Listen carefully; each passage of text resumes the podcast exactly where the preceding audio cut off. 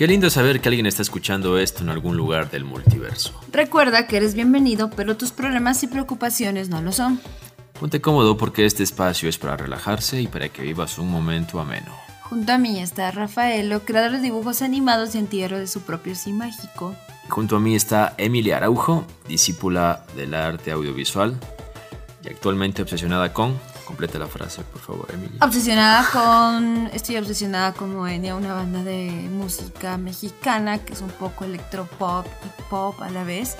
Me encanta esa música, no sé, me ¿Te encanta. gusta qué? Moenia? Moenia, sí, Moenia, miro. Hoy no sé, estoy... Ay, no sé qué me pasa con esta música de ¿Estás obsesionada con Moenia? Moenia. Y es que sacaron un cover de... Ni tú ni nadie, Sí, nadie nadie puede puede. cambiarme. Ah, ok. Muy bien. Entonces, Emilia Araujo, obsesionada con Moenia. y aquí comienza. Fotograma clave, el podcast, Podcast de de Club, Club Interpolar. Interpolar. Te cuento, Emily, que me recomendaron hace poco un live action, serie live action, que está basada en un manga que también es anime. ya, o sea, una serie animada. eh, se llama Erased. Y quería comentar un poquito y recomendarles a la gente que nos escucha. Por sobre todo porque el tema de las series japonesas a veces suele ser muy visceral. Hay gente que realmente está muy clavada con eso, o sea, que ama todo lo que salga de Japón en cuanto a producciones eh, narrativas. Y hay gente que en cambio le hace todo lo contrario, es como que da un rechazo completo a este tipo de series. Entonces yo creo que no hay que ser ni blanco ni negro. eh, Hay pues, que ser regular, o sea, eh, gris en gris, este sí. caso. y los grises tienen varios matices, así que ustedes sabrán qué matiz de gris deciden ser. Pero bueno, les iba a contar la premisa de Erased y ver si ustedes lo toman o lo dejan. No le voy a hacer demasiados spoilers. Bueno, la premisa es de un chico que eh, descubre que tiene, no, no- no es, no es capacidad, pero que ocurre algo en su vida, en su modo de vivir, que él le llama como un regreso, que es de que la vida transcurre, pero en su tiempo, en su línea temporal, ocurre un salto hacia atrás, hacia el pasado, Listo. cuando hay una acción que él debe corregir.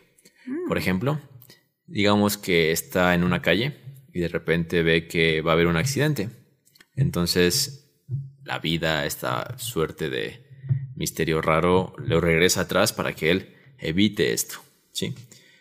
El hecho es que eh, generalmente él regresa unos segundos, minutos atrás. Ya, y esto no ocurre a voluntad, por si acaso. O sea, ¿por qué ocurre?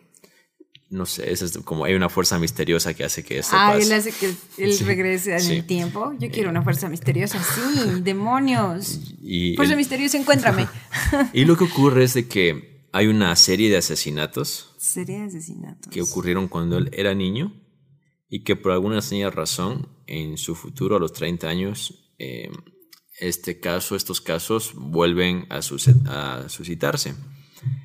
Por ende, eh, él llega a ser incriminado y es ahí cuando ocurre un salto atrás a cuando él tenía 10 años. O sea, no saltó un día ni media hora, sino Varios 20 años para que él evite. Como Martin McFly.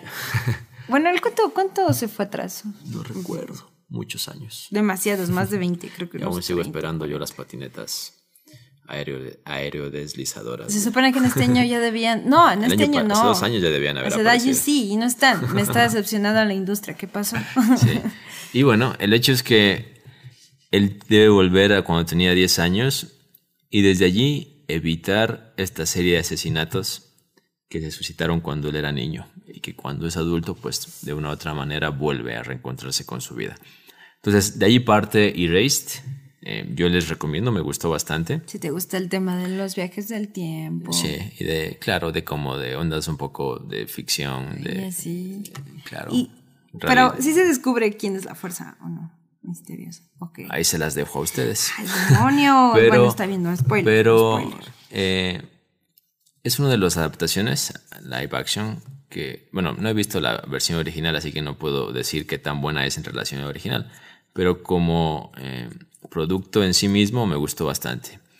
sobre todo tomando en cuenta que es live action, es una serie. Obviamente hay adaptaciones live action en cuanto a animes que, o en cuanto a mangas que son realmente penosos, como la adaptación que hizo Netflix de Dead Note, o ni qué decir de la eh, horrorosidad, horrorosidad, horrorosidad, no horrorosidad. Creo que me, me, hago entender. Esa cosa horrorosa, espantoso, espantosa, espantoso, espantoso. llamada Dragon Ball Z Evolution, por ejemplo. Entonces, pero esta serie sí está bastante bien en cuanto a eso. Así que Erased, vayan, y está en Netflix y búsquenla.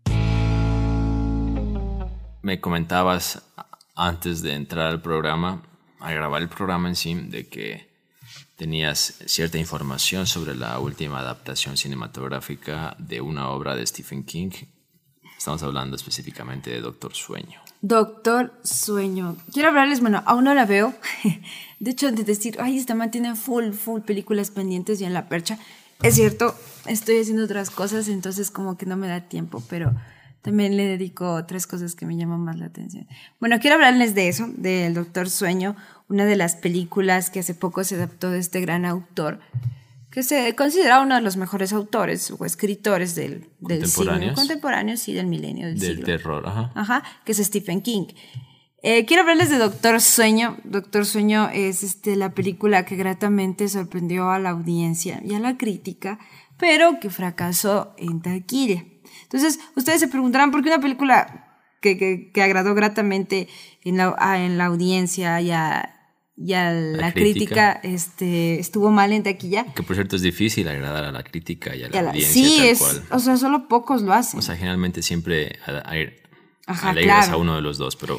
Pero bueno, aquí, bueno, te voy a contar las razones así súper rapidito por qué el Doctor Sueño fracasó y no es por calidad, ni por contenido de historia, ni por mala dirección, porque recordemos que la película está dirigida por eh, este director que, que dirigió, valga la redundancia, eh, eh, series que sorprendieron mucho eh, en Netflix, como La Casa de, La Maldición de Hill House, que se llama Mike Flanagan, Flanagan que estuvo al frente de la, Maldición de Hill House, de Hill House, que se va a estrenar, por cierto, la otra temporada el próximo año.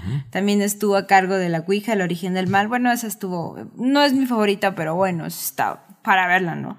Y de Gerald Games, que también se estrenó en, Netflix y bueno, es una adaptación que agradó mucho al autor, al autor de Stephen King. Pero bueno, les voy a contar por qué, porque es mala y son cosas externas que a veces la gente de estrategia de estas productoras, ¿Por sí, no, marketing. ¿Por qué no pegó en taquilla? Porque no pega en taquilla. Es porque, verás, primeramente es porque eh, la audiencia estuvo compuesta mayormente por adultos. O sea, el éxito de horror y suspenso en años recientes se ha visto reforzada por la presencia de mujeres menores de 25 años en las salas de cine. Mira tú. Sin embargo, los datos señalan que un 75% de los espectadores del Dr. Sleep fueron personas mayores de 25 y además el 57% resultaron ser hombres. A ver, déjame... Hacer matemáticas. No, sí. O sea, más que todo yo pienso de que cuando una audiencia es menor de 25, hay más probabilidad de que se corra la voz de que una película es buena, porque los menores de 25 están todo el día con el tema del, del chat, de las redes sociales, de hacer notar lo que han visto, lo que consumen y demás. Entonces yo creo que es mucho más fácil de que entre menores de 25, menos de 30 digamos, que se corra la voz. Entonces tú, Emily, me dices, Doctor Sueño está, está buena, debes ir a verla. Y voy y la veo y así se corre este rumor. El boca a boca. y claro, la taquilla sube. Pero al ser adultos, como tú dices, pues generalmente los adultos son más reservados en cuanto a sus opiniones, no exteriorizan en redes sociales lo que eh, han consumido o están haciendo constantemente. Creo que ese factor influye bastante al tema que mencionas sobre el fracaso de Doctor Sueño o Doctor Sleep. Es que lo que tú estabas mencionando es el segundo punto, porque dice, bueno, recordemos que Resplandor se estrenó en 1980 y bueno, no tardó mucho en convertirse en una, en una película de culto. Mm, pocas películas tienen ese privilegio de hacer películas de culto. Y bueno, a, pesar de su muy amplia fama, eh, esta película no ha sido vista por la mayoría de jóvenes, como tú dices. O sea, tiene muchos años, eh, es una película de culto, todo el mundo la recomienda, pero por los más jóvenes, las personas que se supone que consumen más el cine, este, no, no han escuchado o no la han visto la película y tal vez no están enterados de que esto es una secuela de entre el- del, del Resplandor.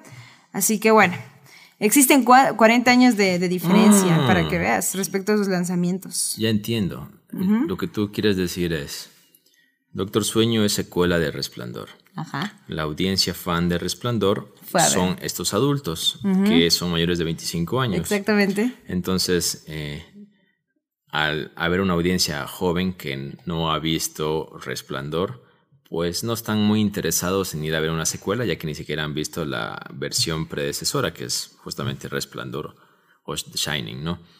Ajá. Exactamente. Voy entendiendo. Además- Cuéntame, dime más. Además, no fue una, una fecha de estreno de elegida de la correcta manera, porque, bueno, octubre y septiembre hubieran sido los meses ideales, porque, bueno, este, a- se benefician en esta época las cintas de terror, de suspenso y de Sí, fantasía. Porque, bueno, ya pasó Halloween, digamos. Claro, Halloween es cuando hay el boom de las películas de terror. Sí. Y Doctor Sueño se estrenó post-Halloween. La fecha ideal hubiera sido un 25 de octubre, así, un, un espacio Sí, bueno, el para problema los, allí los es que también compite con muchas películas de terror en, ta- en cartelera eh, en ese momento. Así que tal capaz y la gente que de Claro. marketing y demás dijo, no, La de Warner. que todo el mundo estrene en octubre, nosotros lo hacemos en noviembre tranquilos sin que nadie nos moleste. Además es Pudo que les haya fallado la...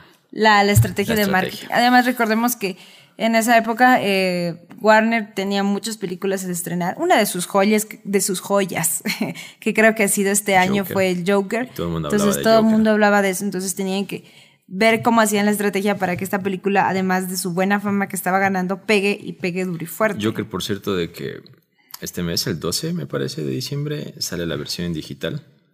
Entonces, y bueno, este no es un punto menor porque eh, cuando sale la versión digital y la versión Blu-ray, que bueno, saldrá un poco después la versión Blu-ray, pero cuando sale la versión digital, es mucho más fácil de que es- sea pirateable y descargable en buena calidad. Entonces, la gente que por haber razón no pudo verla Llama en cines, atención.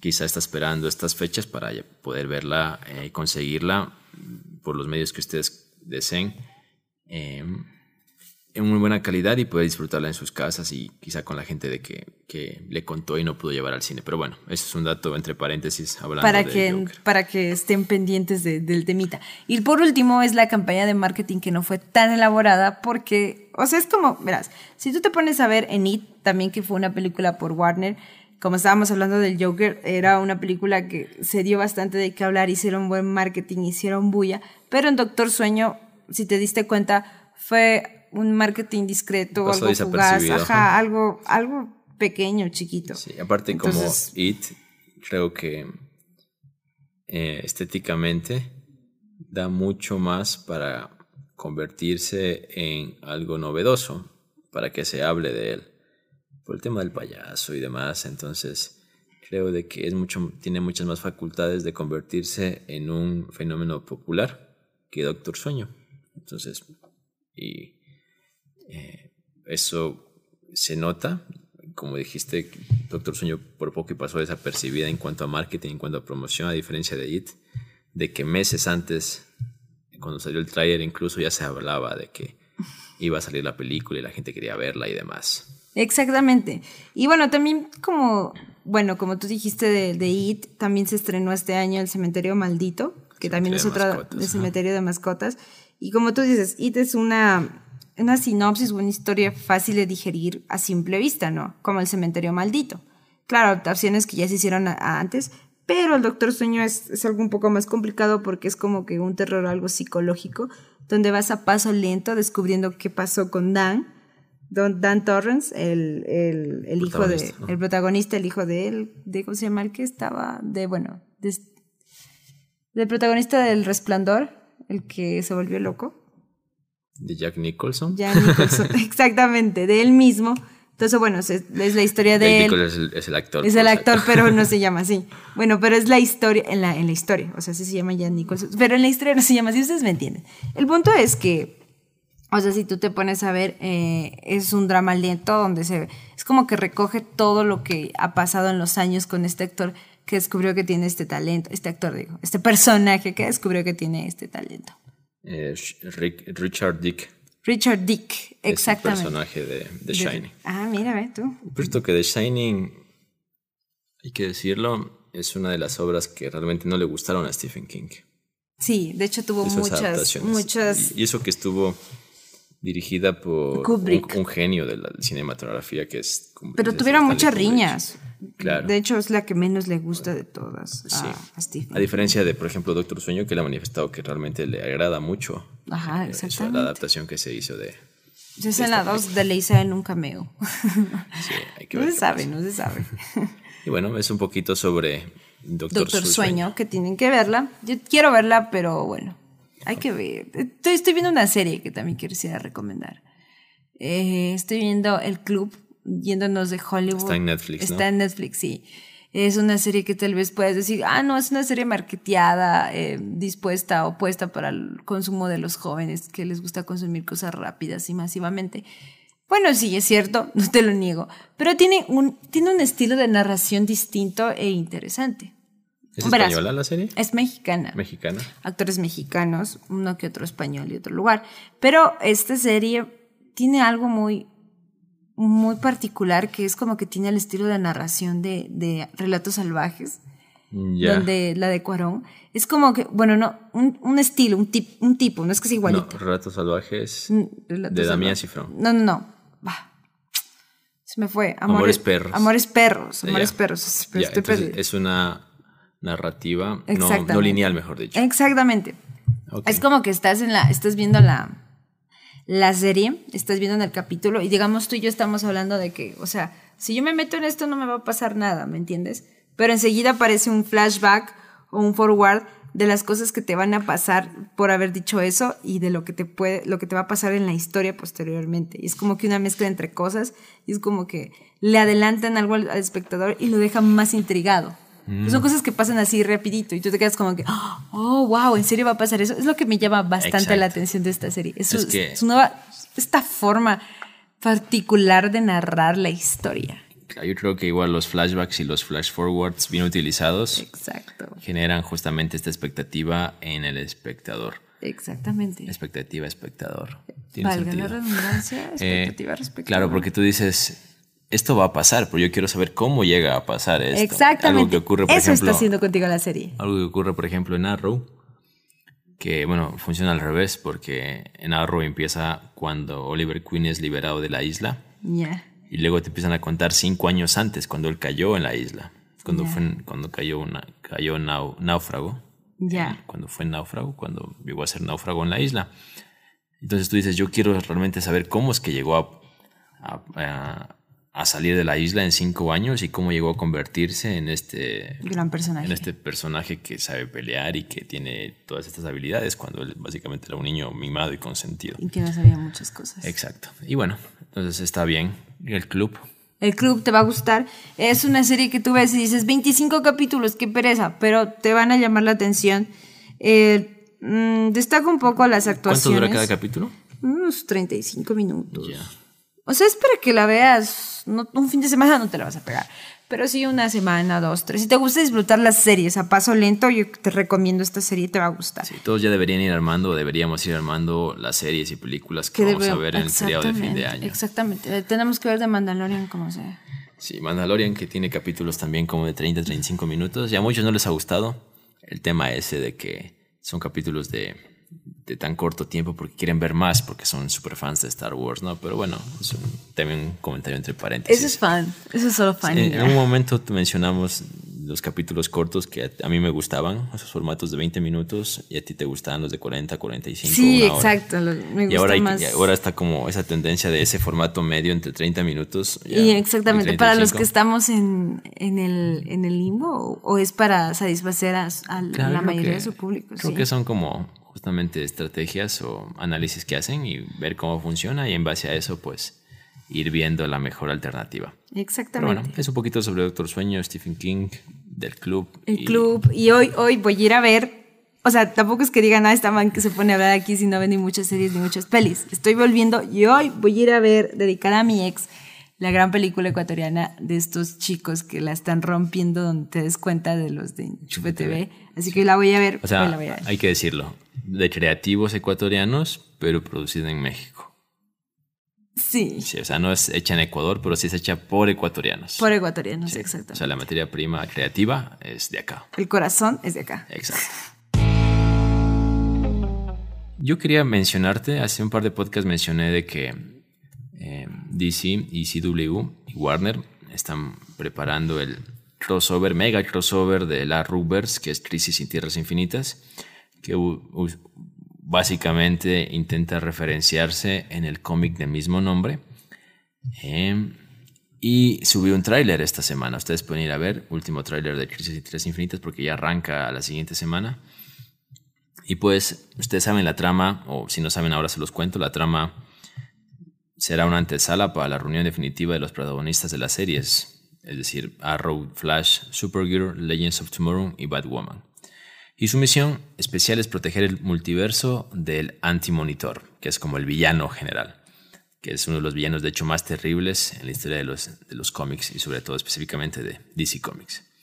Entre las promesas más esperadas por los fans está la encarnación de Kevin Conroy como Bruce Wayne. Ah, mira, Él ¿ves? será eh, Bruce Wayne.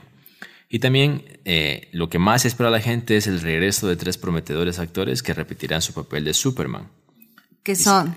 Es Tom Welling de Smallville. Ay, amaba. Todos hemos alguna vez visto Smallville, eh, amado Smallville. Así que bueno. Sí, Yo, yo lo voy a ver por, por Tom Welling. sí, vas a ver Ese el, fue el el crush, crossover. fue Sí. el crush de la época. Fue el crush de los Y 90 de y hecho, de los ese es, 2000. es lo que muchos fans venían esperando hace mucho tiempo. De Que vuelva Tom Welling. De que de alguna manera se vincule a ese Superman con la Rupers. Y ahora Sí. lo van a poder. ¿Sabes qué fue lo malo van a, de- Van a poder cumplir su sueño guajiro. Exactamente. De verlo allí. ¿Sabes que Dándole un paréntesis, como tú dices, de Smallville, fue que le alargaron la historia y la volvieron aburrida las Sí, demás hicieron como temporadas. 10, 11 temporadas, ¿no? Sí, es como que Smallville, o sea, el actor, el, la- el personaje desarrollándose en otras facetas, De ya no, Kent. sí, exactamente, ya no estaban ciertos personajes que gustaron mucho en las primeras temporadas, no sé, la verdad no. Es fue lo malo que hicieron con The Smallville. Eh, Ven, es lo malo de alargar series solo por comercial y no por pasión, ni no amor a la historia, ni a los fans, de todo lo que conlleva, ¿no? Lo que es el amor al sucio y cochino dinero. Maldito Bueno, capitalismo. el otro de los Superman que aparecerá será Tyler Gotchin, que es el de Supergirl, el Superman de Supergirl de la serie. Sí, el que por cierto que todas nos enamoramos de él en Teen Wolf. y Brandon Roth, que es Athon en The Legends of Tomorrow y eh, es Superman en Superman Returns. Él será el Superman del universo de The Kingdom Come. Es como un Superman veterano.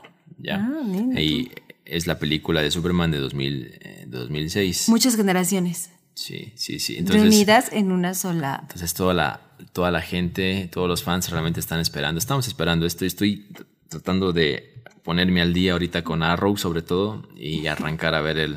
Pero, pero el- tú no ves Supergirl ni tampoco ves este. Vi Crisis va, va, ¿Qué estoy hablando? Vi The Flash y vi eh, Legends of Tomorrow hasta la segunda temporada Legends of Tomorrow y hasta la tercera Arrow. De ahí ya me empezó a degustar, ya no me gustó, sí, la serie, iba a decir degustar, pero el verbo no tiene nada que ver, y disgustar iba a sonar como muy en contra. contra, Sí, entonces exactamente. dejó de gustarme simplemente.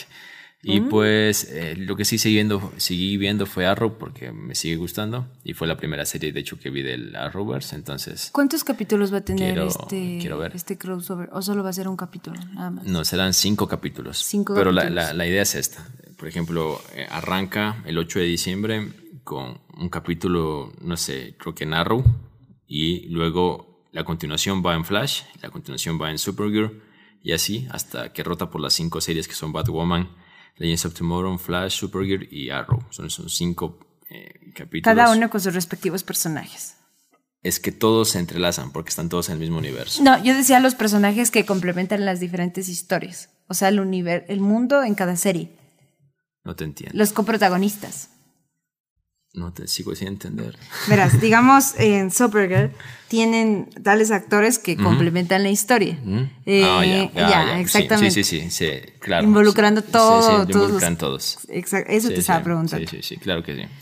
Y bueno, y eh, así que pueden irse preparando para ver muchas lágrimas, porque la historia de Crisis en Tierras Infinitas es muy trágica. Así que pues, Lágrimas, vayan eh, preparados. Y lágrimas, también, pañuelos, ¿qué más? y también, claro, pañuelos Y nombre también, para y llorar. también en algún momento lágrimas de felicidad, qué sé yo, cuando, el momento en el que asome este Superman, el de Clark Kent de Smallville, quizá muchos eh, se van a emocionar, así que la emoción también conlleva lágrimas muchas veces, así que también pueden prepararse para eso. es un poquito sobre tierras, in- Crisis en Tierras Infinitas. ¿Cuándo se estrena? Recuérdanos el, 8 estreno. el 8 de diciembre. 8 de O sea, diciembre. ya la siguiente semana arranca, el lunes me parece, si no estoy mal, o el domingo. Esa va a estar estrenada netamente en el cable, como quien En. CW. Pero bueno, ustedes Sí, saben en que el hay, ustedes saben que hay maneras de, de verlo. Otra vez. Popcorn time. Ah, va a aparecer Lana. Mira tú. Es Ah, un personaje muy querido por los chicos. Como Tom Welling fue de las chicas, Lana fue de las chicos. Ah, sí, sí, sé quién es. Sí, ah, es Ya pela- está, ya está un poquito crecidita. Sí, pero sigue la- siendo guapa. Es como Tom Welling, está, sigue siendo un bello. Claro, pero ahora es como que. Ya no es lo mismo. Ahora ya no puedes decir esa chica me parece simpática, sino tienes que decir esa señora me parece simpática. Es así. Oye, Ya está crecidita, han pasado cuántos, 15 años tal vez desde el bastante, bastante. Demonios, estamos viejos. Sí, no lo recuerdes. Por favor. Bueno amigos, esto ha sido todo por esta ocasión. Amar es compartir, así que si comparten este podcast con alguien cercano, estarán generando más amor en este mundo. Y vaya que lo necesita. Nosotros nos vamos, pero volveremos próximamente. Siéntanse libres de extrañar. Nos vemos. Chao, chao. Adiós.